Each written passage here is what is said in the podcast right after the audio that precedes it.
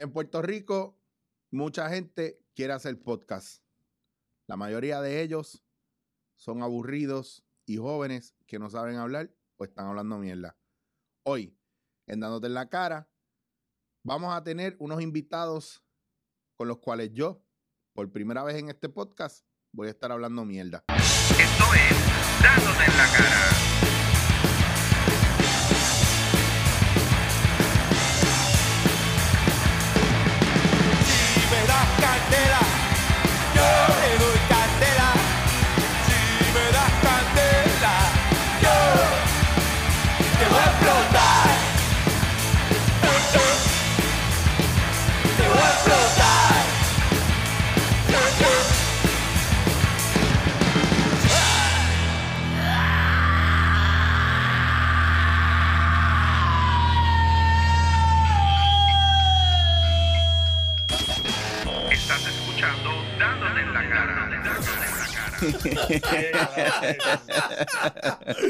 uh.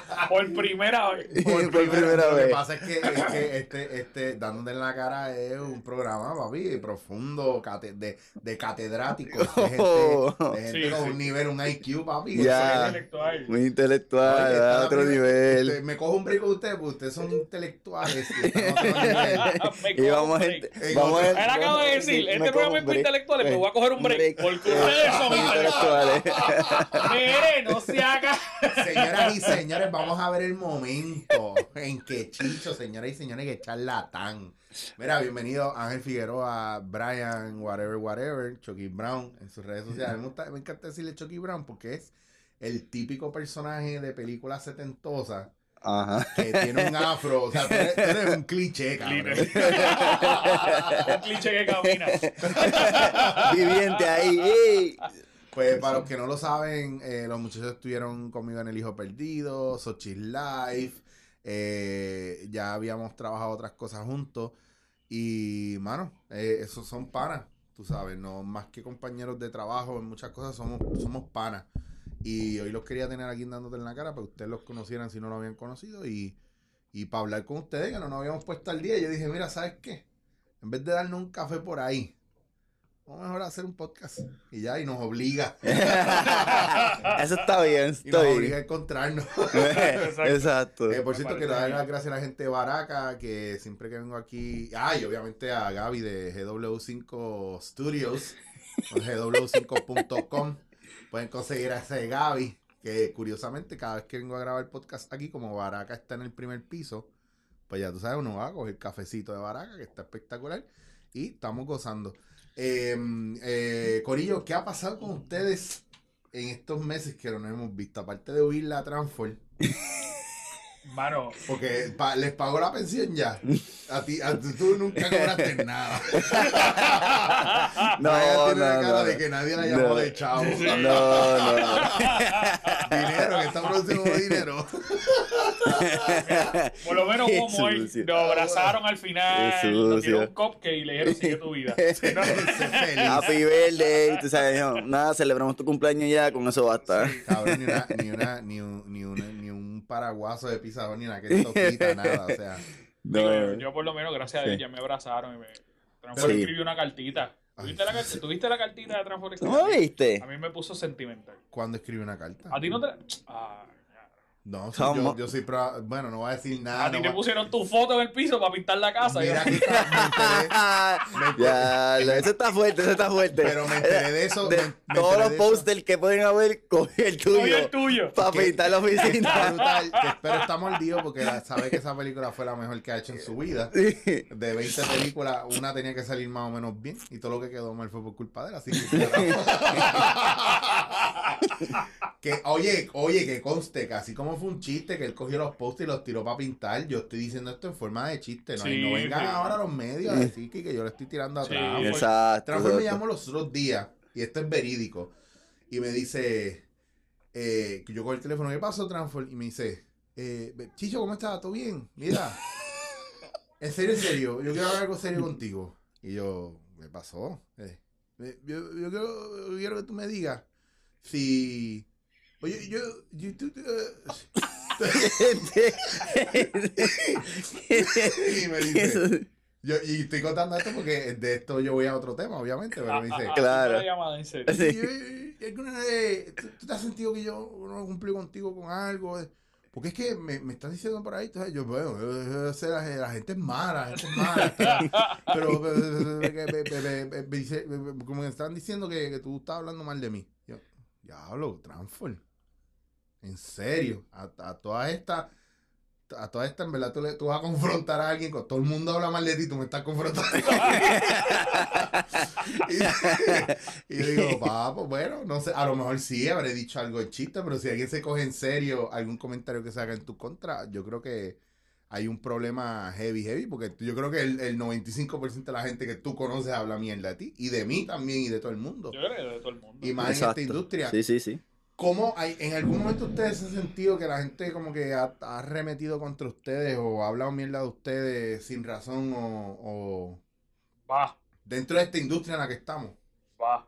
Eh, eh, lo que pasa es que a mi carácter personal, yo creo que eso es normal. Sí. Porque siempre alguien va a tener una opinión de algo. Claro. Eh, ¿sabes? Si- de verdad, en, en estos medios, y más en Puerto Rico, por alguna extraña razón, eh, todo el mundo tiene una opinión de algo. O sea, sea buena o sea mala, generalmente todo el mundo va a opinar.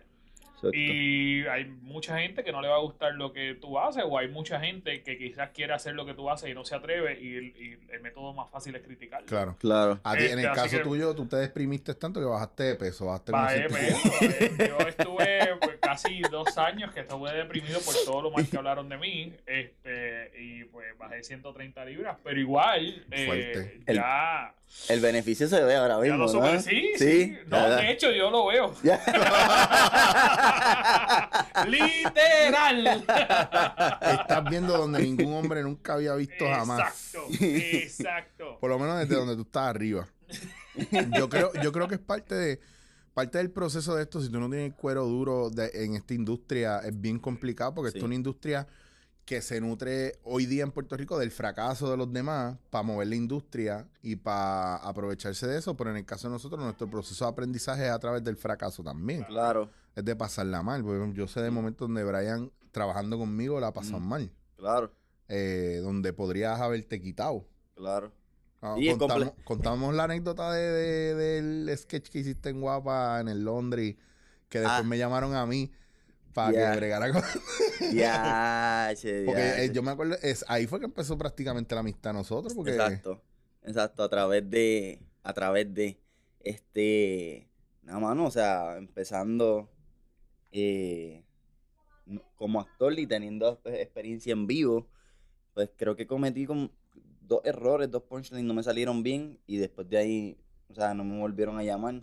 Y fue como que, eh, a rayo, que es la que hay, este, me acuerdo que llamé a Chicho y todo, porque mi hermano, que es la que hay, este, o sea, dice esto y esto y esto, y me dijeron todavía que estoy en A mí, me, a mí me llamaron súper bastripeado y me dijeron, ese muchacho, hay que bregar con él. Acho, que... Pero te estoy hablando en serio, me dijeron.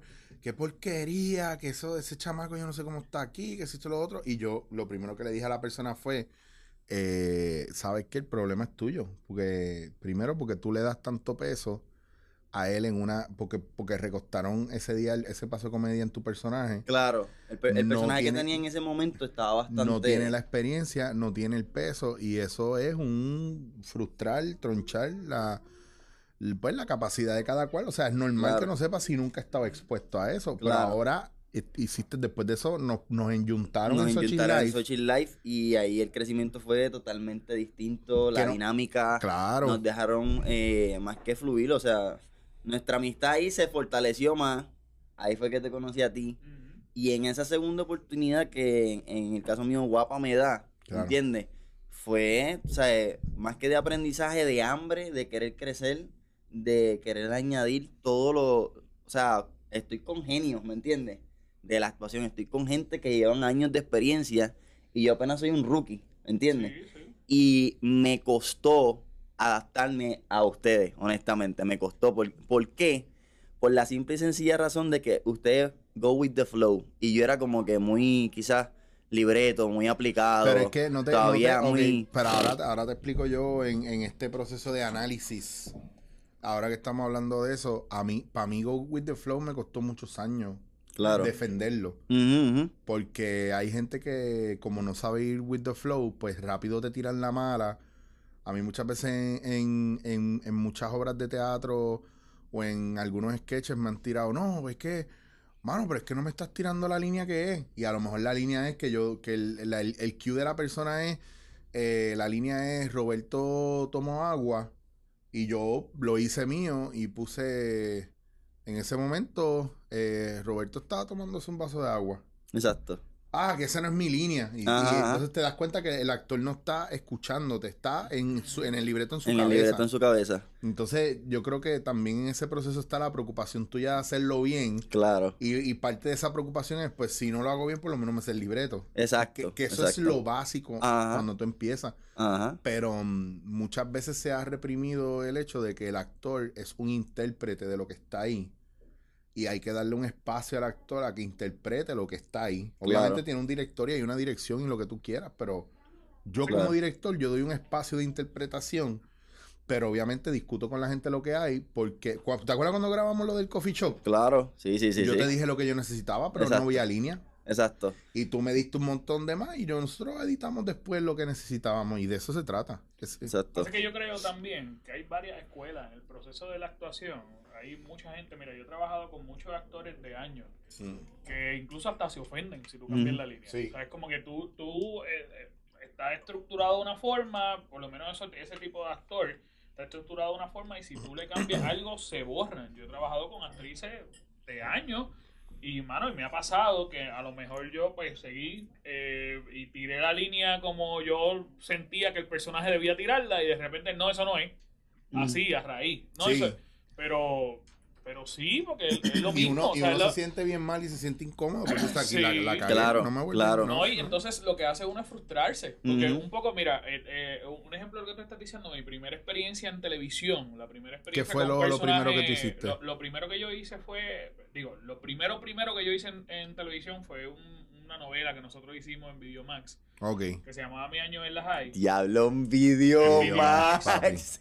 Mientras nosotros actuábamos, salía en la parte de abajo preso buscando caco. pero, eh, pero lo, lo que sí, lo- lo- realmente mi primera experiencia profesional fue en, en Tevilegal cuando, estaba, cuando comenzó en Tevilegal. Claro. Entonces, eh, yo empecé haciendo un personaje que era el de Buda, eh, el rapero que en paz descanse. Sí, el de Buda Family. un revolú y luego de eso eh, Agustín Rosario que era el productor me ofrece hacer de, de Leo Fernández Pero tú conocías a Agustín de antemano De ahí, o. de ahí. Pero que fue ¿Cómo en te Guapa, cogieron fue en Guapa. para lo de Buda?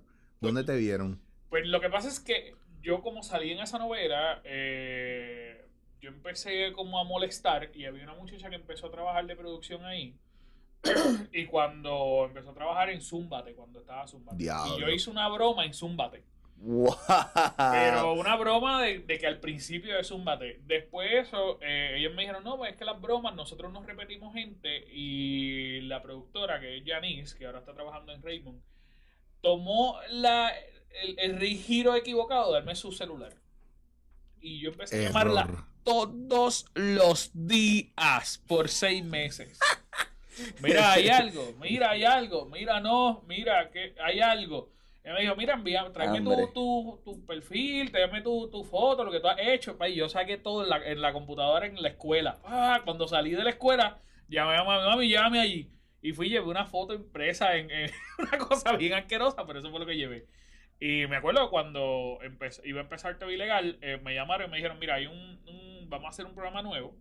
En este programa nuevo necesitamos a esta persona. ¿Tú crees que tú lo puedes hacer? Y dije, sí, sin saber nada, loco. Porque para empezar, yo había cogido clases de actuación y todo lo demás y tenía quizá un poco de experiencia, pero eh, el proceso de imitar a alguien o de ser Claro. una parodia de alguien es totalmente diferente. Otro y es bien difícil. Claro. Y yo me tiré. Yo, sí, claro que sí, claro. Y fui y, y hicimos Buda. Yo hice Buda por una semana completa, gracias a Dios. Cuando se acaba la semana, Agustín me dice, mira, este, vamos a hacer a Leo Fernández, a ver si tú lo puedes hacer. Y para mí fue un proceso bien difícil, porque Leo Fernández lo ha hecho tanta gente. O sea, lo había hecho Raymond, lo había hecho mucha, mucha gente. Ujú. Y dije, pues dale. Pues yo empecé a ver el video, hermano, y lo primero que yo hice fue un asco. Y, y me, me acuerdo de ti, porque tú sabes, tú estás diciendo eso, y mi Ajá. experiencia fue exactamente la Ajá. misma. Y yo espérate, no fui. espérate, espérate, espérate. vamos- vamos, tengo que hacer una pausa aquí. Ajá. Porque antes de que arranques, a la, lo para la gente, a ti te estaba dirigiendo Agustín en ese momento. Sí, Ese personaje te lo dirigió Agustín. sí. So, cuando te quedó mal, Agustín te llamó y te dijo, vamos a hablar. Y remetió como remete Agustín Rosario. Pues mira, eso es lo más curioso. Y eso era lo que le iba a decir a él. A mí me dirigió Agustín. Y tú sabes que Agu- Agustín, Agustín es un es tipo fuerte. fuerte. Agustín es un tipo fuerte. Y Agustín Rosario a mí me ha hecho llorar varias veces en obras Agu- de teatro. Agustín Rosario me hizo pensar si yo estaba en la carrera indicada o no. Yo sé. Wow. Wow. Yo estaba cuando te lo preguntó. Pero ese era el punto. wow. Ese era el punto. Agustín es un tipo fuerte, dirigiendo, un tipo fuerte. Pero en ese momento, eh, yo creo que él se dio cuenta que yo era un nene sin experiencia. Yo tenía 16 años, loco. Claro. Y yo estaba allí actuando con tanta gente genial que Sí, tiene tanto claro. bagaje, que él lo que me dijo fue esto. Y a mí nunca se me va a olvidar.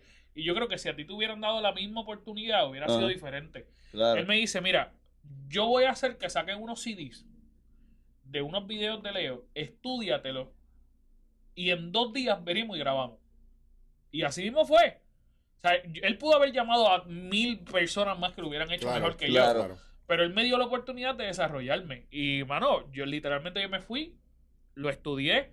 Ellos me dieron un montón de, de ideas. Cuando yo llegué, pues nació Leo Fernández, que es Leo Fernández que llevo haciendo desde los 16 años. Y eso es muy duro. característico de Agustín, porque la parte que a lo mejor tú no viste fue que Agustín, después que yo tuve ese momento con él, eh, después hubo otra situación más y mm, yo le dije a él, mira Agustín, yo estoy aquí a última hora, si tú me quieres sacar, sácame, porque eso fue para los monólogos de la barriga. Los monólogos, sí. Y yo estaba pasando, ese era, yo, yo venía, yo acababa de llegarle a Puerto Rico de mi divorcio, de separarme. recuerdo. Wow. Que yo estaba también emocionalmente como que un turmoil. y Que- para mí eso era un reto, Que todas cabrón. nuestras conversaciones eran de eso, de tu divorcio. Bien cabrón. literal. Hello, literal, loco. Cada vez que yo hablaba con Eric y nosotros nos hicimos bien para en esa obra. un- Todas las conversaciones, no, porque yo vivía allí y yo me divorcié ya. Estaba en proceso Sí. de, de sanidad. Pero yo como y yo en mi cuando- mente como que me lo Sí. dijiste hace dos segundos. Pero pero- lo mismo, lo mismo. Y tú volvías tratando de hacer. Cabrón, pero es literalmente como cuando tú vas a Qué fuerte. y el pan está calientito, acabado de salir. Exacto, exacto, Que sí. tú lo empiezas a morder y no puedes parar, te comiste una libra y haces la fila para pedir otra libra más. Así era mi situación en ese momento, así de fresco estaba. Bueno, para mí es como la primera vez que me dejaron, ¿me entiendes? Sí. Pues Eso Pues tú eso nunca lo olvidas. hace nada, porque No sé, sí. tú has tenido que dos novias en tu vida, cabrón. Diciéndolo como si fuera hace mucho, ¿verdad? Eso fue hace 10 años, güey. Mira, pues, pues Agustín, Agu- después que yo dije, pues me vas a tener que votar, cabrón, porque yo no me voy a ir, porque yo lo, yo lo voy a meter y yo lo voy a hacer bien. Y él se, él me dijo, pues vamos a hacer algo, este, siempre que tengamos ensayo, ven una hora antes y yo lo corro contigo. Y él corrió conmigo a mi monólogo y recuerdo sentarme eh, fuera de Bellas Artes eh, o la gente irse y yo quedarme una hora más con él, súper cagado, súper batripe. Pero Wow. yo tenía ese training en Barcelona, o sea, a mí con Planeta Impro, cuando yo hice de presentador, ellos querían una cosa bien específica.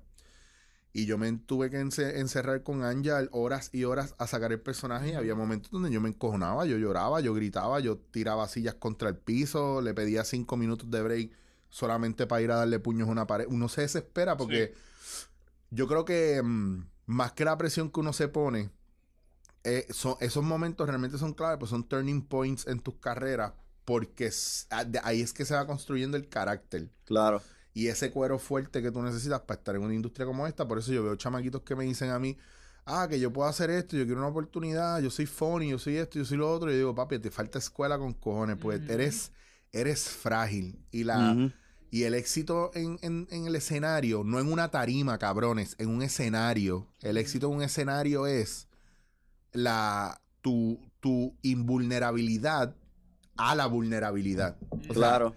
el hacerte, el tener ese chaleco de bala en contra de todas esas cosas que realmente te, te afectan o te pueden joder o te pueden tumbar. Yo me acuerdo que yo, yo, a- yo abría los monólogos de la barriga y a veces yo empezaba y había público entrando todavía, so yo estaba constantemente en un Wow. viaje de interrupción y cuando Sí. todo el mundo todavía no se había sentado, entonces ya le tocaba a Ángel.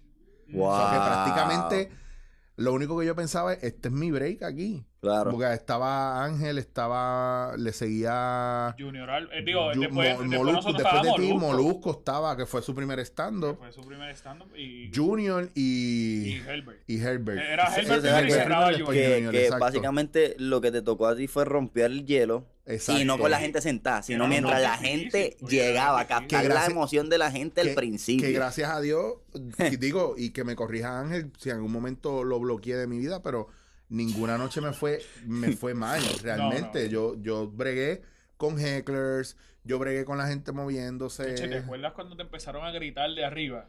Que, baby, yo, yo nunca había pasado una experiencia así. Pero dentro, para mí los monólogos fue una escuela porque es la primera vez que yo hacía un stand-up. Y, y para Bien. mí fue una escuela gigante porque o sea, Eric, con todo de, de que fue bien difícil para Eric, porque me consta, eh, Eric tenía escuela de hacer stand-up. Claro, Eh, claro. Molusco, aunque no tenía una, no tenía una trayectoria, Mol- Molusco tenía un corillal de gente coachándolo Bien, cab- bien cabrón. Porque él tenía No, un y- montón de gente Y yo vengo, y yo vengo de un, de, acuérdate que el, es- ok, lo que nosotros hicimos fue literalmente monólogo, no era el stand-up como tal. Sí, no, Cuando yo llegué ahí, ese no es el tipo de stand-up que yo trabajaba, aparte que a mí nunca me habían escrito un stand-up y yo tenía un, un stand-up escrito por alguien. Escrito, sí. Claro. Igual yo. So, era, era literalmente un monólogo y era buscarle la vuelta al monólogo y yo no me sentía en la confianza en ese momento. Ni, Claro. ni conmigo ni con todo alrededor. Era Sí, más sí, fácil sí. Sí, sí. echarle la culpa a todos los demás que asumir responsabilidad. Y yo recuerdo también uno de los momentos picos nítidos míos fue en Mayagüez que cuando yo llego a- que llegamos al Teatro Yagüez y el primer comentario que yo hago para romper fue eh, todo el mundo empieza a aplaudir, qué sé yo, yo digo que bueno, estoy bien pompeado, estoy en casa, primera vez que hago un show en mi casa en Mayagüez y quiero darle las gracias a todos mis bullies que están aquí mamándomelo ahora mismo y yo arranqué con eso, cabrón. Ay, sí. Y tú sabes que yo, yo siempre digo que el, ese, esos shows de Mayagüez fueron tus mejores shows. Porque es que tú te sentías. eh, eh, Mayagüez, Ponce. Sí, tú te sentías bien, bien en tu casa. Mm. Y aparte que te sentías bien en tu casa, de- te sentiste en la libertad, que quizá en los otros no te habías sentido en la libertad, de romper ese personaje y Claro. añadirle cosas que tú sabías que eran tuyas, que tú sabías que eran de, de tu pueblo, que tú sabías que eran del corillo que estaba allí Claro. que a la gente se lo disfrutó tanto y oye Claro. se notaba se notaba la, la libertad porque lo que pasa es que eso ese prólogo yo a mí me consta que fue bien difícil para ti y tú te sentías dentro de una caja Bien cabrón. y, y era como No, ¡ah! y, después de, y después de estar regañado, cabrón. después de estar regañado por Agustín, que era como que Ay, no, te no, salgas de no. ahí, no te salgas de ahí. tú Dale, sabes. ahí. Está la línea. Bueno, Uy. pero tú, tú sabes que el- hablando de eso mismo y, y- y cerrando un poco con Agustín, yo creo que, que- que Agustín es, es ese tipo de persona. Agustín dentro de la dirección es bien fuerte, pero el tipo es un Sí. ser humano que, que yo No, pero él es bueno, él es bueno O sea, y- porque. y, por qué te digo? Porque para yo entrar a la Universidad de Puerto Rico, para, yo tuve un montón de problemas y mi sueño siempre fue estudiar drama en la UP. Y yo tuve un montón de problemas. A mí me botaron mis papeles. Cuando yo, Wow. yo entraba por mis notas y me botaron los papeles. Cuando yo fui a verificar por qué no me habían enviado la aceptación, me dijeron, no, pues como no están los papeles, ya pasó la fecha. Ah, pero eso sí que. eh, pero eso es un peo de. de- No. de- de ellos. Y entonces yo tuve que entrar por talento. Y Claro. mi, mi stand, o sea, mi, mi, mi monólogo, quien me coachó todas las noches luego de, de la, del programa de TV Legal, era Agustín. Yo iba todas las semanas. Él por la tarde me cogía en el mismo estudio. Yo hacía todas las rutinas, él me ayudaba, me hacía esto. Él me decía, porque es que yo quiero que tú, a la edad que tienes, yo quiero que tú vivas el mismo sueño que yo viví en la Yupi. Y yo quiero que tú te pases esa experiencia. Y yo nunca lo he contado. Pero él, hermano, ese hombre me ayudó tanto en ese proceso que, que yo se lo agradezco porque gracias a él es que yo entré a la UP, porque yo entré por talento. Y, él te- Eh, y a y mí me consta, y a mí me consta que te quiero un montón. Sí, no, y a mí también, a mí también. A- aunque a veces me ha regañado tanto que, que me, he tirado, eh, me he tirado a llorar. Bueno, yo Uno creo se que para los regaños son. Sí, de, cuando yo hice el, el cuernito con él, a, ver, a mí me mató porque él- yo me acuerdo que él se levantó y se paró en el escenario y me dijo lo que estaba haciendo una porquería. Eso no sirve. Es una porquería. cara, eh. Yo no sé qué es lo que tú vas a hacer, pero eso es una porquería. Él te lo dice. Te lo Yo dice. dije, eh, Eso está duro, ¿me entiendes? Porque. un momento, salí afuera y yo empecé a llorar con el libreto. Agustín no tiene filtro, Agustín no y no, y, y yo, bueno, yo, ¿te acuerdas la vez que estábamos, que estábamos, no sé si fue en el ambasador o qué sé yo, que, que, que se oía hasta donde estábamos el grito que le había pegado a Barreto por algo de- del sonido o un cue y diablo, ah, fue en el ambasador, papo. Sí. Y, Pero ¿sabes lo que pasa? Que Agustín siempre ha sido un visionario. Entonces, es un tipo que él, donde él ve el talento, donde él ve la posibilidad y él, él monta algo y, y, si, y si te llama es porque él sabe que tú das la talla ahí o que tú estás pegado y sabe cómo bregarlo. Pero, pero es, un, es intenso. No, y él te llamó después para. Sí, bueno, él, él- él no, no, no, nos vamos para el carajo, no, nos fuimos para el carajo, nos vamos para el carajo. Sí. sí, que realmente, tú sabes, donde él ve el talento, él, él, Claro. él pone el ojo, mano, y, y, y él te va a, a trabajar y desarrollar entre lo más lo que pueda y entre sus conocimientos, porque él ha trabajado en tanto que. Eso hubiera sido buena escuela para Brian. no es que es Ahí se me ponía, ahí se me ponía la piel. Que lo pusieron de, de asistente de director allá en, en, En El Hijo Perdido. Y yo lo vi, yo vi a Brian como nunca antes. Me conocieron en otra área de mi vida que yo ni tan siquiera Brian. pensaba. echando huevos. Cabrón, de tenía los huevitos escondidos ahí. Sí, ahí, Salieron. ahí los parió, ahí los parió literal. Ahí los parió. No, no, pero eh, hablando del hijo perdido, mano, yo creo que fue, a pesar de todo, una buena experiencia. Eso me ayudó. En- a pesar de todo, eso fue un éxito. Bueno, a pesar de fue- todo, como fue un, e- fue un éxito, pero yo digo, un que por lo menos, pintar, por lo menos no? para mí, en, en el ámbito de, de, de la producción, ¿no? Este, era algo nuevo, mano. Yo nunca lo había hecho y yo no iba con la mentalidad de que yo iba a hacer eso. Yo iba con la mentalidad de ayudar, de añadir, no de mandar y de, hey, vamos a movernos. O sea, ese no es mi estilo. O sea, que me están Pero es sacando. que tú no mandaste, pues nadie te hizo caso. No, pero tú sabes, hay momentos en la vida que uno los deja hablar para que se sientan bien. Pero está cabrón porque yo me acuerdo, lo ponen y entonces tenía a Luis Martínez y atrás fue quien te pichaba más, cabrón. Cacho, cualquiera, los dos. sá- sácame a Brian de aquí que no me deja trabajar. ¿Para qué me tienen?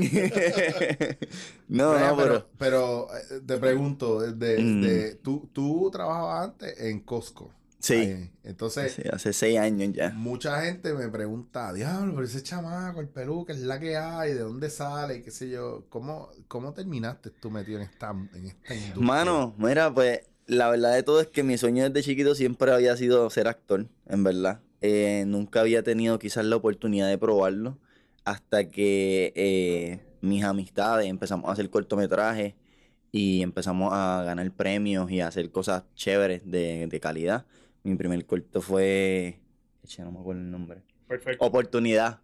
Oportunidad este, con la Escuela de Artes Plásticas y ahí, gana- ahí ganamos un Emmy, ¿me entiendes?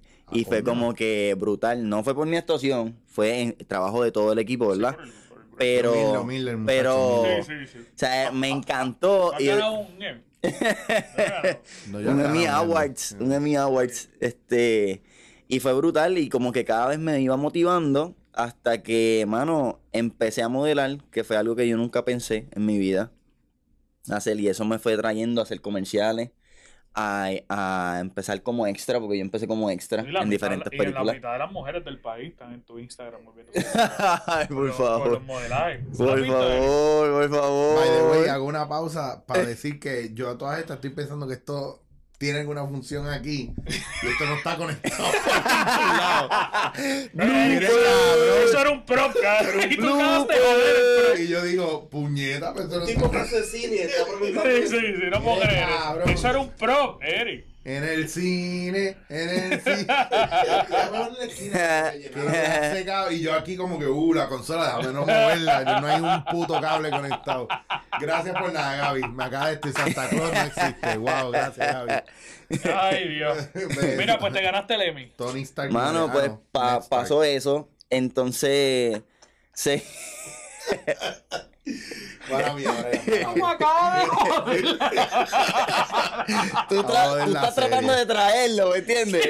Pero no te deja, no te Porque deja. en verdad lo único que pienso es, esto no tiene cable. Pero es que si tú estás, tú estás inspirado contando esta historia, claro. si tú le llegas a ver la cara a Eric que está mirando como que ¿dónde está el cable? ¿Dónde está el cable? O sea, él tuvo que parar, ¿me entiendes? Él tuvo que parar. No, lo que pasa es que hay momentos donde yo lo oigo Mano. bien explotado y digo, déjame tocar, pero entonces veo la consola aquí en el y me dan ganas de mover botones y mierda. Y yo digo, pues esto no, aquí no hay luces que valga. Y cuando miro, pues esto no está conectado. Estoy, like, figuring out. Sí, sí. Era un duro, era un duro. No, de verdad, Gaby, GW5 Studio, usted, si usted tiene algún proyecto, si usted es un chamaquito que tiene chavos, pero no quiere invertir en equipo y usted quiere hacer su podcast, páguele a Gaby. Gaby está cabrón. Y si no, y usted tiene una actividad, usted quiere grabar algo, hable con Gaby. Gaby tiene unos precios espectaculares y es uno de los mejores en este país. Lo que pasa es que la gente no lo quiere pagar, porque como son precios espectaculares. pero no, pero en serio, o sea, da- Gaby, es de esto- Gaby lleva 72 años haciendo esta pendeja. Pregúntenle a Transfor, exacto. Se pregunta, pero Gaby en obras de teatro o en actividades así privadas y eso, Gaby tiene todo el equipo, cámara, sonido, lo que usted necesite para hacer su proyecto audiovisual con la conferencia mierda que usted esté dando, lo que usted se esté haciendo. Usted le paga un equipo profesional y Gaby tiene ese equipo profesional y no es chiste. Y él por te eso- va a hacer lucir. o sea, mucho mejor. mucho mejor. O sea, la actividad es una mierda, pero él lo va a arreglar exacto, en, exacto. en postproducción. Se va a ver. ¿sabes? Se va a ver Tipo- como Avengers. Y es un, uno de los pocos que todavía está utilizando eh, Final Cut, porque todo el mundo ha brincado a Premiere. A Premier. Y usted, pero es un duro. Y me encanta hablar con Gaby. Gaby siempre tiene la solución para todas las cosas y siempre se está educando, que eso es importante. GW5 Studio, el auspiciador principal de este podcast, dándote en la cara. Volvemos Ahí contigo, está. Brian, perdóname. Ahí está. Entonces, tú hacías cortometrajes con tus panas, ganaron Exacto. un Emmy por uno de esos cortometrajes Eh. de, de, eh, la Escuela de Artes Plásticas. de la Escuela de Artes Y- Plásticas. pero tú sigues trabajando en Costco en No, ese momento. En ese momento yo seguía trabajando en Costco. Entonces mi mejor amiga empezó, le, le dio con ser fotógrafa de la nada y que em, quería cogerme a mí de modelo. Y yo, dale con la cosa, dale, está bien. Claro pues, que ves, es que te es la voy a olla ayudar. cara que él pone de. te de voy a ayudar, está bien. Sí, Porque sí. en realidad yo no me veía nunca como una persona Está para modelar y decía, ¿qué rayos tú me fotos vas y a-?" mierdas ahí. Bueno, que- ahora sí, porque ahora lo veo, ¿me entiendes? Sí. Veo Digo, que, pues, este que se puede. Ahora, ahora Pero se ve que es un modelo. Pero en ese no. momento yo no, yo no tenía esa comprensión habla, de que, ok, habla. mano, pues lo, lo hicimos hasta que, mano, hasta que... Red Boo. Red Bull. Mira, Red Bull. entonces, entonces, dentro del proceso del modelaje, Ahí fui participando de diferentes comerciales, este, cortometrajes, películas, y fui creciendo hasta que empecé a coger eh, talleres con Teófilo Torres, ok. este, actuación Sí. para la cámara. Mira el lado caliente de la cámara, mira. El lado área caliente de la El cámara. área caliente, el área caliente decía, "Acho, a mí me da una pavera eso. Pero fue mi primer maestro como tal de, de más o menos qué cosas debía hacer frente a la cámara y qué cosas no. Mm. Y de ahí, mano, una, un día en Costco, eh, me bajan de puesto y me sacan para los carritos después de cinco años, Te caballo. bajaron de puesto. Sí, porque este, no estaba sumando y restando bien, estaba, estaba de cajero. Tú No. estabas de cajero. y Estaba te- de cajero. te- En verdad no te- me bajaron por eso. Me bajaron. pérdida. De eso es como coger Me- un guardia y mandarlo a- al Me- semáforo. Yo ¿viste? era, mira, yo Un era, detective, un detective. yo era asistente de cajero. ¿Qué pasa? A una persona que Cabrón, está el fuera. asistente cajero lo único que tiene que hacer es. Por eso, por eso. Es que, es que No, ver las me- cajas del carrito me- y lo bajaron. ¿me entiendes? ¿Sabes? Eso es como que, que te cuelguen en Kindle por no saber dormir. tu único trabajo era mover una caja a un carrito. Y te bajaron de puesto. Mira, sigue, Brian, porque sabes. Mira, déjame, sabes, arre- yo quiero que ustedes déjame sepan- arreglarlo, déjame arreglarlo. Yo quiero que ustedes sepan que esos son los hangueos de nosotros, de verdad. Duro, es un hangueo de nosotros duro. normal. No me dan break, mi gente. No, así mira, como lo ven, viste, así- una se- bueno, si siempre, quieren- eso está bien. Si quieren, eh, dale, cabrón. Eso vamos está a hacer bien, un, ve. un, un GoFundMe con el Trotamundo para que. cabrón. Para que le cojan pena construirle la casa este cabrón. Dale. Mira, la cosa es, de, no expliqué esa parte, de cajero, me bajaron asistente de cajero en ese momento y estaban asistente de cajero. So, de la nada botan a alguien que está en los carritos, Ok. porque hizo algo que no tenía que hacer, y me sacan para los carritos porque según en orden que yo llegué, el que le seguía era yo. Y yo me acuerdo que fueron unos O sea, meses... que, que de asistente carrito es como que te suban. O sea, de No. asistente cajero te subieron de puesto a, a Tú carrito empiezas, tú empiezas carrito. trabajando en Costco en la calle. En, en la calle, papi. Tú Literal. empiezas en los carritos afuera. Ahí es donde tú te pruebas si tú vales o no vales. Ya de una, ya no voy ¿Entiendes? para allá a buscar trabajo. Ya, como que así, papi. Empujas 10 carritos todo el día, 4 horas, 5 horas, caballo. Ok. Que eso es sudando. Y ahora tienen más. Antes era uno en un, en un horario. Ahora tienen dos y tres personas. Sí, Pero antes era uno, caballo. Era heavy. So, la cosa era salir de nuevo después de cinco años, salir de nuevo para atrás. Y yo me sentía como que, wow, mano, ¿qué es lo que está pasando? Porque estoy yendo para atrás y ni tan siquiera estoy alcanzando lo que en verdad yo quiero. Claro. Me acuerdo que un día, este, estoy así, veo a un señor que está montando su compra solo, voy y lo ayudo, porque eso es parte de mi trabajo. Y el señor me dice, y yo como que te he visto a ti. Y yo, ajá, ¿dónde? no sé, no sé en dónde. Me dice, la página de un amigo, tú estás cogiendo clases de actuación o algo así. Me busca en la página y me enseña. Y Era que recientemente habían subido una página de las clases de Teófilo Torres que estaba cogiendo en ese claro. momento. Habían subido una foto y yo le digo, sí, pues. Entonces me dice, ¿tú eres actor? Y yo, sí, ese es mi sueño. Y pegué a hablarle del sueño, de mi sueño. Pa, pa, pa, pa, pa. Mientras De la- eso se acumularon siete carritos. Papá, de la nada. Chequéate, termino de hablarle de mi sueño y me dice, pues dame tu información porque yo soy el presidente de Guapa, a ver qué puedo hacer por ti. Ya está. ¡Boom! Era yo. Papá, yo No, me puse era- nervioso. era el Eh, Jimmy, el Jimmy, Jimmy, ya. era Ah, Jimmy. Era Jimmy. Este, y eso, esto ya hace como cuatro años atrás, fácil. O cinco más. Este, y yo me puse nervioso. Me acuerdo que saqué un recibo de la basura para escribir porque no tenía dónde escribir. Muy bien. Casi no, o sea, paré de que, ok, le di el, el de esto. Y lo próximo que sé es que renuncio de Costco. No porque me llamaron de guapa ni nada, no fue eso. Renuncié de Costco porque decidí que ya mi tiempo ahí había acabado. Ujú. Y yo, si yo quería hacer la actuación, en verdad, yo tenía que empezar a moverme. Y la mejor manera era, era esa. So, me fui, seguí en mi estudio, este, y empecé a hacer eh, promociones, promotor. Me dieron un par de personajes, los iba dominando, estaban chéveres. Al año me llaman de guapa para correr una promoción. No actor, una promoción. Y de ahí estuve en, en la fiesta de ellos, recibiendo a todo el mundo, conociéndolos y qué sí ni qué. Y pues de ahí es que me dan la oportunidad de entrar a hacer los sketches, que ahí más adelante es que conozco a Chicho. Estoy más o menos un año trabajando, después pasó esto. Y de nuevo pasa otro año y ahí es que se da Soshi's Life. ¿Entiendes?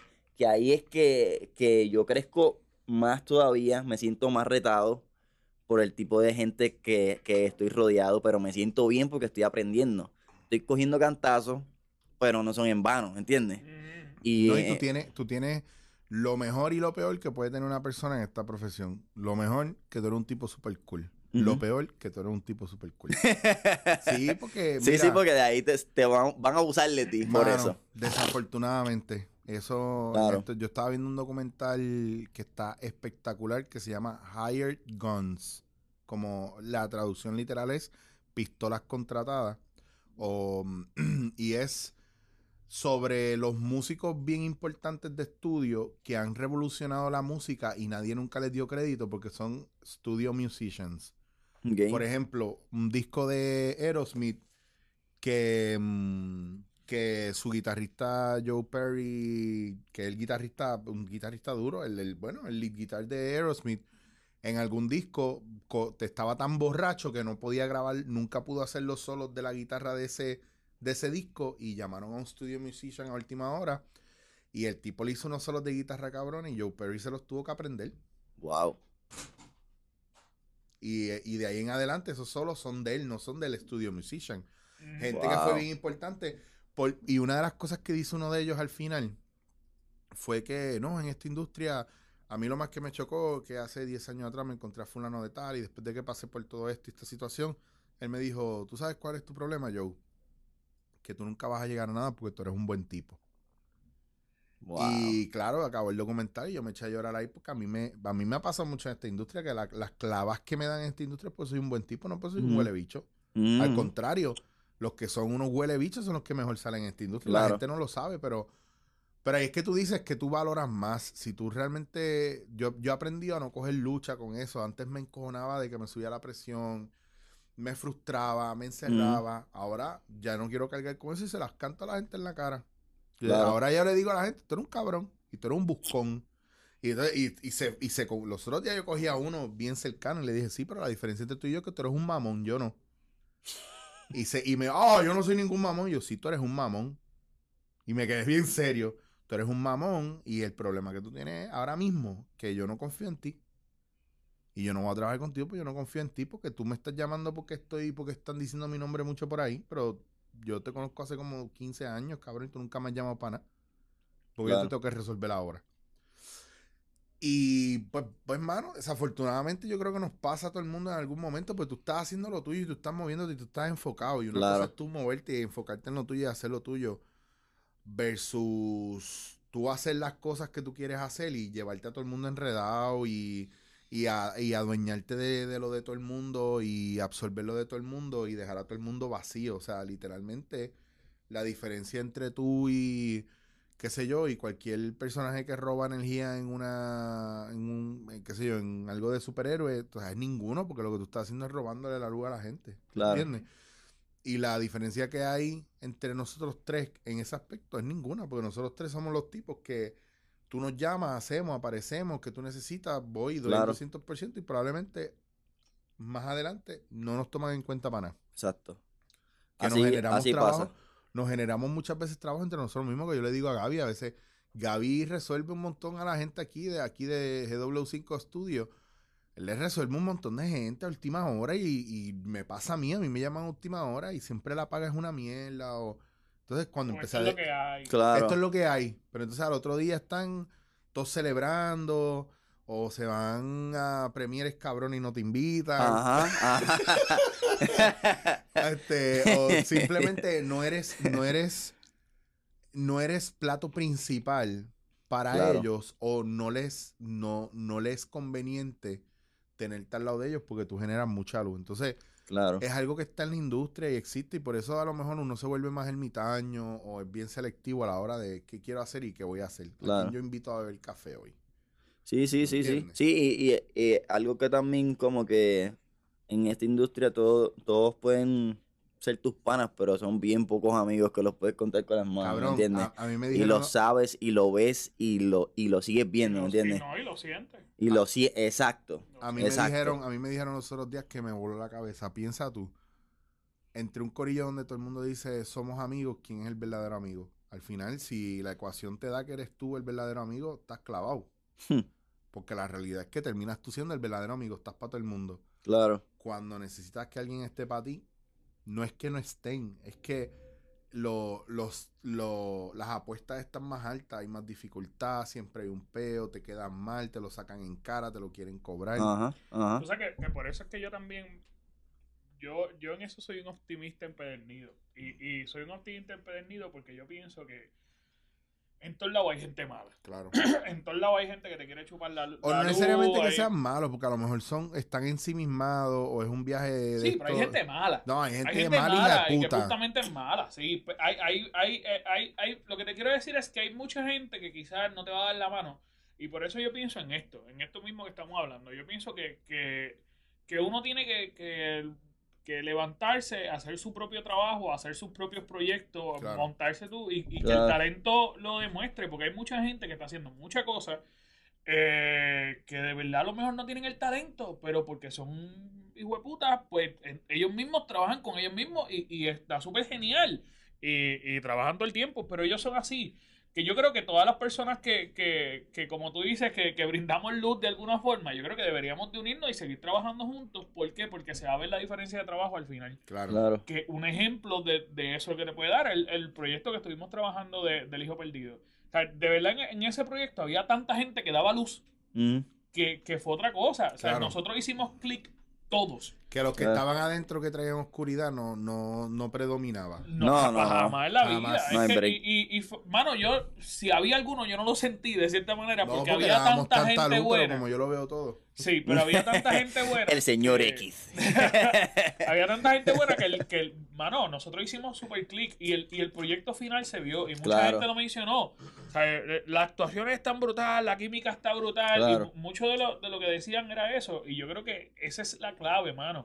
Uno trabajar con gente que uno se siente cómodo, que uno, uno trabajar Pero- con, con gente que, que uno entiende que tiene talento y que tiene luz y, y hacer buenos proyectos. Pero sabes que también hay una cuestión ahí que un reto bien cabrón que tenemos es que, que esos equipos la gente no lo mira ya por eso. La gente mira quién vende y quién no vende. O sea, Eso es esto verdad. fue una excepción bien cabrón. Eso es Por verdad. eso, pero es que yo creo ¿Me en entiendes? eso mismo. Yo porque, creo en porque yo escuché después, porque yo escuché después y esto me, me más que molestarme, me rompió el corazón. Una persona, yo escuché que dijo, una persona muy importante, o bueno, pa, pa- a mí no lo es tanto, pero que dijo que, que, nues- que nuestra película no iba a llegar a nada porque no había nadie que vendiera dentro de la película. Claro. Y yo lo que, lo que contesté fue, está bien, porque nosotros no, no estamos buscando si vender o no vender. Si vende está cabrón, pero estamos tratando de hacer un proyecto de calidad con la gente que queremos Que es- hacerlo. ese es mi Exacto, punto. Ese es, mi- es que yo, yo creo que, que mucha gente se ha concentrado en que si vende o no vende.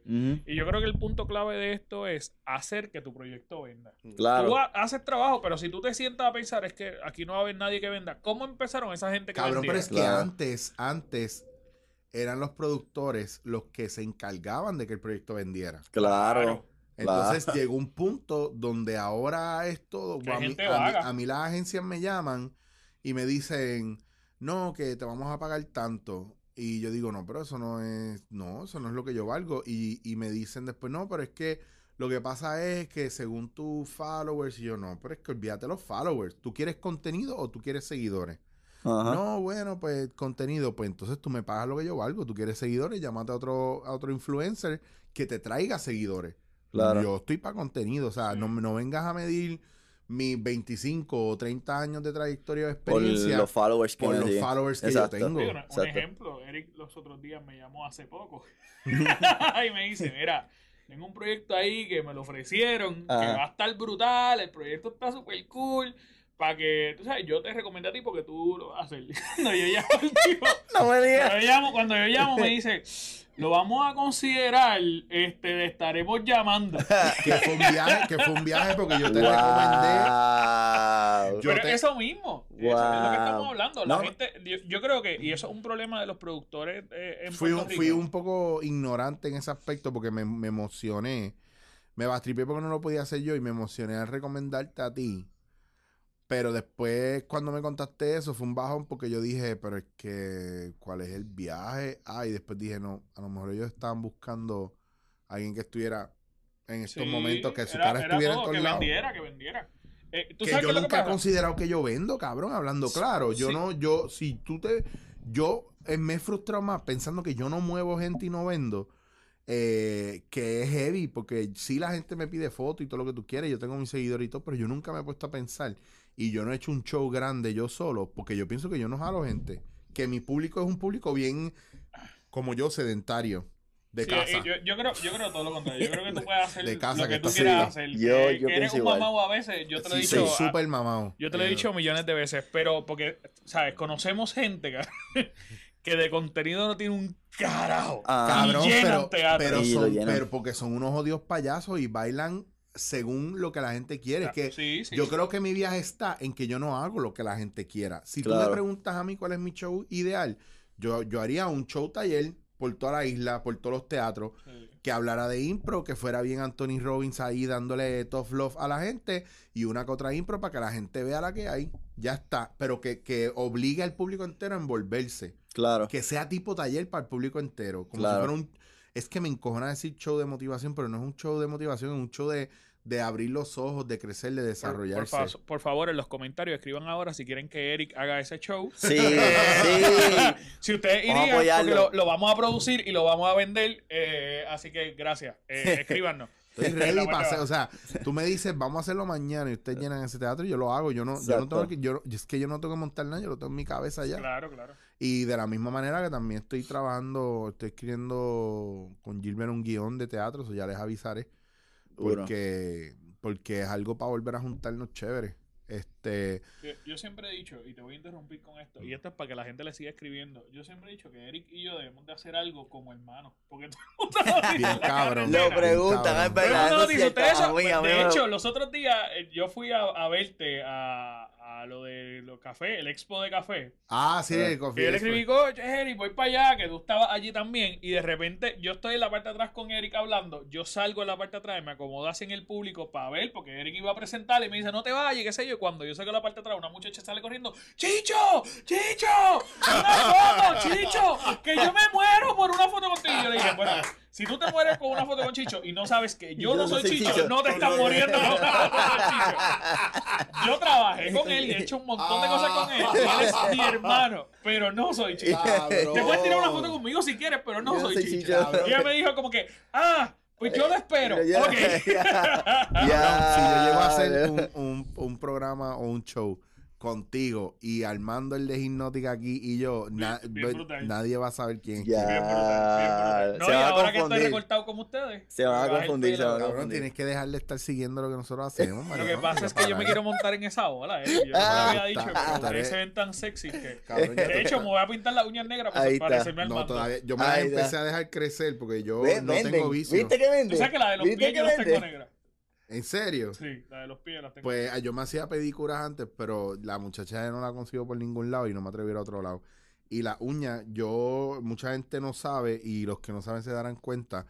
eh, cuando yo me pongo estrésico, ansioso o impaciente, en vez de yo ir a jampearme un Twix o un como yo me muerdo las uñas. Yo no bebo, o sea, me puedo dar una cerveza o beber un whisky. Pero, pero entonces ahora me las he dejado crecer un poco y lo que tengo que es climar un poquito. Ay, No, en verdad, tengo, tengo mucho trabajo. Entonces las tengo bien Como que jodidas. con una sierra. Yo mayormente en las uñas no uso nada. A veces lo último que me hice fue que, que me puse una línea negra aquí y no. una línea negra aquí y, me- y después me puse el, el, el- ¿cómo Vamos se llama el coso Y ese? se puso glitter. Eh, El chilac. ¿eh? Que el- Chilac. Yo tengo chilac, chilac. Yo tengo chilac encima ¿Qué y es ya. eso? Chilac que, el- Chilac lo es que como un acrílico que te tiran exacto. encima del, del de esto, que brilla más. Es como que brilla y te dura más. Que no se ve más bonita la uña, Sí. ¿sabes? Yo tengo los pies y la uña. con- Esto es bien heterosexual, quiero decirlo, pero los hombres se tienen que cuidar. Sí, Y eso eso. es algo que yo siempre me quejo Cab- porque me dice, ah, eso es de nena. Y esa es mi pelea siempre. Los Cabrón, hombres se tienen que cuidar. Yo me hice una pedicura una vez por un proyecto y estaba grabando con Edwin Emil. Y cuando estoy así viendo unas cámaras en el carro, yo andaba en chancla y Edwin, me- Edwin Emil me dice, cabrón, ¿tú te hiciste una pedicura? Y yo sí. Y me dice, ya lo eres bien pata. un beso a. A mí me lo han dicho, a mí me lo han dicho mucho. En las redes Se sociales, cuando yo subo la foto, pues yo, yo casi siempre me pinto las uñas de los pies de colores. Ah, Ahora las tengo verdoso negro, pero yo siempre las pongo pero es por lo, porque ya están ahí todas llenas de hongo y Eh, eso. sí, ¿no? Y ya que rayos me han caído cosas encima de los pies y todo. Y no- para que se vean lindas, pues me las pinto de colores oscuros. Pero mucha gente me lo dice, como que, ah, eso no es de nene, ah, que si. Yo, yo lo que digo es, mira, originalmente, en la época isabelina, en la época de, de los reinados franceses, los hombres eran los que se maquillaban, los hombres eran los que se cuidaban, y eso parecía normal y hasta sexy. Claro. Y entonces, Sí, realmente. que pues tenía hasta el lunarcito aquí. Claro, Hombres. Y, y las pelucas y los Claro. trabajos de las pelucas están brutales. Yo no estoy diciendo que volvamos a esa época porque yo no me vería lindo maquillado. Ni con, Pero, tampoco con pero una lo que peluca quiero de decir esa. es que un hombre se cuide no es malo. Y hay mucha Exacto. gente que ve a este tipo de hombre así como, como nosotros, tipo rough, no como Brian, pero como nosotros, tipo así fuerte, rough, gordo, de barba, que se, que se, que se cuida. Y. ¿sabes? No, Brian, pero eso, tú sabes, eso no es nada cuando tú tienes el look de la Hashtag Bulbu. ¿sabes? No, no- No importa, nada importa, no importa.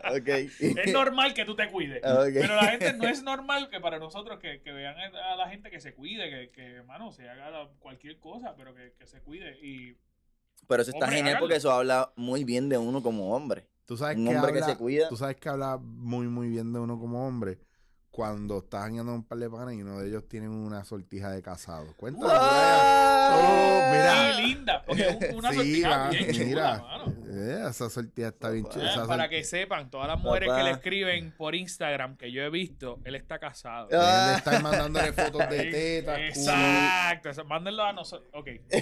ok, corta. By the way, que para que la gente sepa que, que Ángel y yo tenemos, toda la vida lo hemos tenido desde que yo creo que desde que nos conocemos.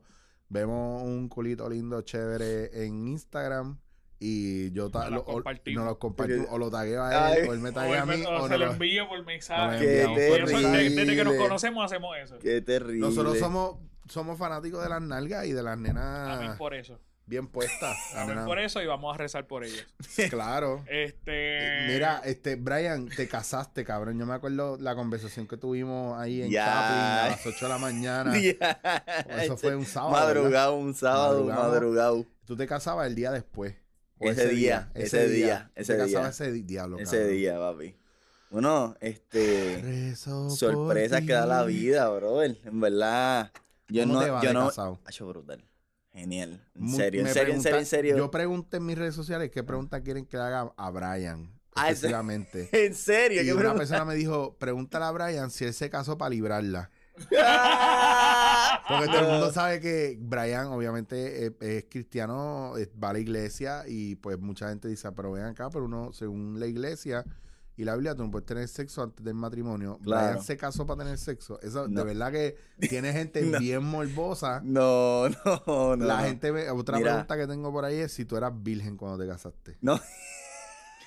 Son preguntas. Pa' joder, Esto pa' no, joder. Estas preguntas pa' joder. esto no es Ya. Aniel, ni soy Yo yo, siento- ni nada de eso. Yo siento que eres tú. Yo siento que él me escribió a mí para que yo le hiciera esa pregunta. Exacto, exacto, exacto. Dijo, hey, ¿qué pasó? ¿Qué preguntas le hacemos a Brian para Y él mismo se contestó. La gente me pregunta que si tú en la cárcel fuiste.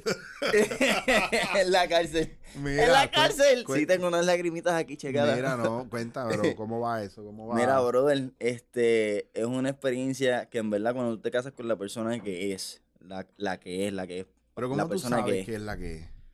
porque lo Eso se sientes. siente. Es Eso, verdad. eso Lo se yo siente sentí cuando... cuando te conocí, Eric. Reza por mí.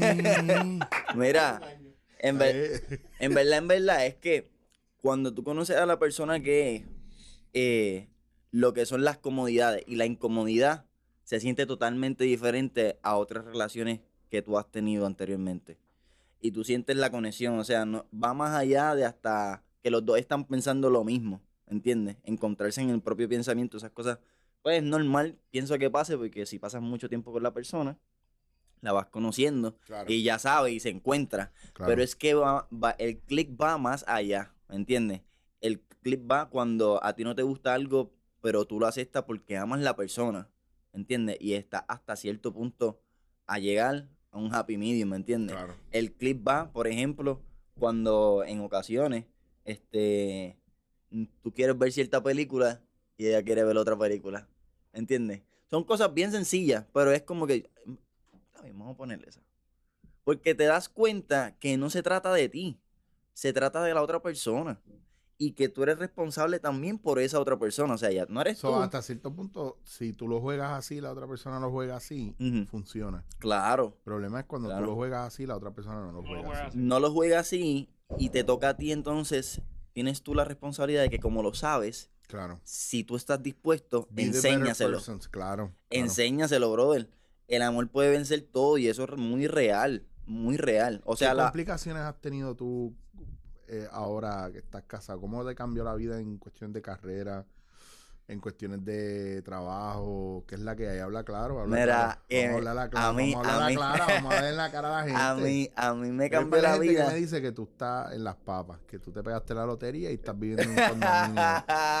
no, mira, me cambió la vida en el sentido de que eh, los dos compartimos el mismo sueño, ¿verdad? Eh, mi esposa es blogger, mi esposa hace videos en YouTube. Y entonces ahora tengo más el, el de esto de que si tenemos una idea, pues la hacemos de los dos. Y cuando la vemos montada es como que brutal, ¿me entiendes? Hay frustraciones, gente, montando ideas. ¿Has tenido Y peleas haciendo- con ella ya heavy? No, no peleas heavy, sino como que puntos Habla de claro, vista. ella te golpea. Ella mano, Habla ella claro, estás en un ambiente seguro, estamos aquí para ti. Realmente estuvimos, Tengo- yo sé que tengo tu lomo ahí, tu pecho. Llevamos una hora hablando solamente para sacarte esta información porque eh, tenemos entendido que eres un hombre maltratado. Esto era todo. Eso era todo. De hecho, Quería- cuando Eric me llamó, me dijo todo un intervention. Aniel, Aniel, yo te dije que no venía, pero señores y señores, un fuerte aplauso para Aniel que está ahí. Ah, no, realmente no está. No está, no está. No está, no está, ok, ok. Este. Pero él fue el que hizo la pregunta. que Ah, sí. qué sucio, eh, qué sucio. Mira, pues, este, me ha cambiado la vida en ese sentido, en ver eh, cómo trabajamos en equipo eh, correctamente y entender que no necesariamente lo que le guste a ella o me guste a mí no es lo que va a salir, es lo mejor que se vea, ¿me entiendes? Mm. Y que tú quieres llevar con lo que estás grabando. Claro. O sea, que tú estás diciendo públicamente que lo que a ti te gusta es lo mejor que se ve. No, no, no, no, no. Nunca dije- controversia, Mira, nunca que, dije que no eso. le, que no le digo yo a Yochoa, a, a Yochoa Pauta cuando estamos trabajando lo de lo del tapia que se le digo, mira Yochoa, hablando claro aquí hay dos maneras de hacer las cosas. O las haces mal o las haces como yo te digo. Eso está en un video y eso es, eso era básico. Ya, che, Eso es una ecuación matemática. Mira, yo, quiero, yo quiero interrumpir la historia de amor de, de Brian y comentar algo bien cool para que no lo dejen de hacer, porque esto es algo bien importante eh, y lindo. Y es que cada vez que yo hago un video con Eric, cada vez que yo hago algo con Eric, todas las gorditas lindas de Eric que siguen a Eric me siguen a mí. Pueden seguir haciéndolo, eh, no hay ningún problema, pero yo soy súper amistoso, no, no puedo hablar ya tanto, pero, pero ¿Por qué no puede, amistoso. por qué no puede hablar tanto? Está- Porque soy un tipo serio ya, chico. ¿Te eres serio? ¿Serio? Yo creo que está engreído. Entonces, Está ¿por qué, yo estás está- pidiendo, ¿por qué estás pidiendo gorditas que te sigan? ¿Por qué tú te metes lo que no te porque importa? Ah, followers. followers. Ah, No. para hablar con gorditas. como tú no sabes de gorditas. Yo sean no estoy queriendo hablar con gorditas. Ah, No, estamos diciendo que ah, me, sigan. Que te sigan. Lo que usted- pasa es que que te escriban. realmente, realmente, Ah, cada vez que, que Eric publica algo conmigo, me sigue un montón de gente de Eric. Eso está bien. son Sí, bueno, jevas eh, de que- su- se supone que sea así porque así se los corillos. La- Brian, toda la- ¿cuánta gente tuya me sigue a mí? Ninguna, porque tú Pues eres no, flaco. yo, yo soy flaco. Yo soy flaco. Yo, no yo no tengo casi followers. Cabrón, que tú tienes, tú tienes un montón de Bueno, followers. eh, como eh, 200 Un y de pico. Chacho, una cosa- de Tú tienes como 200 followers. Chacho. redes, ¿verdad? Lo siento, llegué ayer. Cabrón, no olvídate los followers. Si Por tú joder, tienes- ahora voy a entrar. Ya. Señoras y señores, vamos A a, buscar el. Instagram de Brian. Brian, pero lo que importa es, Brian, que de esas 200 personas, por lo menos, a ti te, te- por lo menos te hacen caso a la gente. Yo tengo Claro. 30 y pico de mil y, y a veces yo digo, ¿y porque yo tengo No, 40 tiene likes? 4.000. Tiene 4 mil. Tiene 4.000 Y cada vez que pone una foto así con los pantalones apretados, Sí. Ay, y que tú veas la mitad de la foto, mira, joder, Eh. camisa. Así que síganlo, Chucky Brown. yo soy modelo. Eso- yo modelo, mire, cabrón. Eso cuando. Modelo, modelo. Ya, Mira. Una excusa, eh. una excusa para tener. Papá. Eh, no, yo soy humilde. Tenemos- buena gente. Mire, tenemos- algo ahí, eh, algo ahí. dos horas algo para ahí. frente al espejo mirándose el pecho. Fíjate, yo creo que tú haces lo mismo yo no me. Jamás. En mi casa no hay espejo. en el baño. En el baño. Ah, pues en el baño Yo te pongo- mira. yo Por lo menos en el baño yo te tengo mira. espejo literalmente en el inodoro, en diagonal, mirando para arriba. Piensa, Ok. siéntate en el inodoro, está de frente así, en diagonal, mirando para arriba. Ay. Mira, lo vi. ¡Qué sucio, qué sucio! ¡Qué sucio, qué! Sí, ok, No. esto, es una, esto- esto es una pregunta de sí o no. Ajá. Abanico en el baño. No. Yo le, eh, abanico en el No, baño. ¿a mí o a ti? No, te pregunto, no es que si tengo o no tengo. Que si tú tienes. Que si, que si brega o no brega un abanico en el baño. Ah, no sé, nunca lo he probado. no. Cabrón, ponte un abanico en el baño para que tú En veas. baños te va a ver el aire. Yo, yo lo que... Uh, lo llevaste a otro nivel. Papi, en verdad que sí, te fuiste... Pero o sea, centro convenciones, te fuiste Si yo hotelero. entro a una Eh, casa, hoto- ¿Hotelero? Hotelero, hotelero. Hotelero. estamos tarde para aprender a hablar. Hotelero. Estamos bien, Estamos bien. Yo- entonces la gente va a decir, ¿cómo llegó ahí? Hotelero. ¿Tú sabes cuánta gente hace fila y me dicen, ah, chopa? Mira, cabrón, que me río cuando la gente me dice, me escriben, diablo, papi, ¿tú sabes con quién quedaría, cabrón? Un cogiendo pon, dándote la cara conmigo, hacho, la va a pasar, cabrón. Y yo, papi, si ese es tu, tu first pitch de, de una venta, la perdiste. Hace rato, la gente. So, compórtate para que puedas volver a este segmento espectacular. Yo, yo no me preocupo por eso porque yo he hecho como 7000 videos con Eric ya. No, Bueno, seguimos, seguimos, nos toca, nos toca irnos de jangueo otro, da- otro cogiendo pon, que yo voy a retomar lo de cogiendo pon y obviamente yo espero que sigan viniendo dándote en la cara porque a mí me gusta hablar con ustedes de todas estas cosas de, Eso está bien. del diario vivir más coloquial, tú sabes, no quería profundizar mucho hoy porque tenía el cerebro quemado de tanta profundización, con ustedes me libero. Ya- Te ya liberaste. Jay Fonseca y tú. Bien cabrón. no todo lo gordo es Chicho y no todo lo gordo es Jay Fonseca, by the way. Ni todo lo gordo Ahí es. Molusco, Hay, ni nada de eso. hay diferente. Mira, muchachos, pues tienen al medio sus redes sociales para que la gente los siga y las gorditas de Pure Romance que La- mano, Pero sí. yo escribí eso los otros días. Cabrón, que, que todas las que venden Pure Romance, por lo menos el 95% son Son gorditas. gorditas, sí. Y, y uno siempre tiene que tener una amiga gordita que vende Pure Romance. ¿Tú, Siempre ¿Tú no hay. conoces una gordita que vende Yo Pure solo Yo no Romance? sé ni qué es Pure Romance, vamos. A ese nivel yo estoy, a ese nivel. Mira, Pregúntale a tu mujer, que debe saber, porque todas las mujeres- entre las mujeres se conocen y ¿Tú eres, saben. fe- tú eres feliz dentro de tu relación. Bien Sí, duro. pues tú. Duro. no, vamos, a, vamos a hacer la pregunta más directa. Íntimamente, ¿tú eres feliz en tu relación? Bien duro. Pues, Gracias a Pure Roman. Esto es un anuncio no pagado. Jesús. No, pero es verdad. Sí. eh, Nosotros, yo creo que yo tengo un montón y yo creo que tú debes de tener un montón Cabrón, yo de un que venden Pure. Romance Es y que- son las mejores. la- Nunca dejen de hacerlo. Es que yo pienso que la mujer gordita tiene la bellaquería al 100. De Ah, verdad. eh, ya, tú todo el tiempo. Ok, yo Sorry, tenía a que tirarla al medio. Esté dándote todo la el cara. tiempo es- hablando de eso. Oye, esté dándote Pero la es que no cara. hemos hablado de eso. No, nunca, eh, nunca. No, no, no, Estamos no. hablando de Que tu yo amor. caí en tiempo ahora de qué es lo que están hablando, qué es Pew Roman, porque yo no sabía. Mientras ustedes Ah, siguen hablando, ah, eso es lo que. Pure Pure Romance- Romance son Ah. eh, juguetes Es literalmente es, es Condom World a domicilio. Ah, O un Sí, Avon ok. de Condom World. Vamos a un hablarlo así. Avon de Condom World. es eso. Está bueno, un Avon de Un Condom Avon World. de Condom World.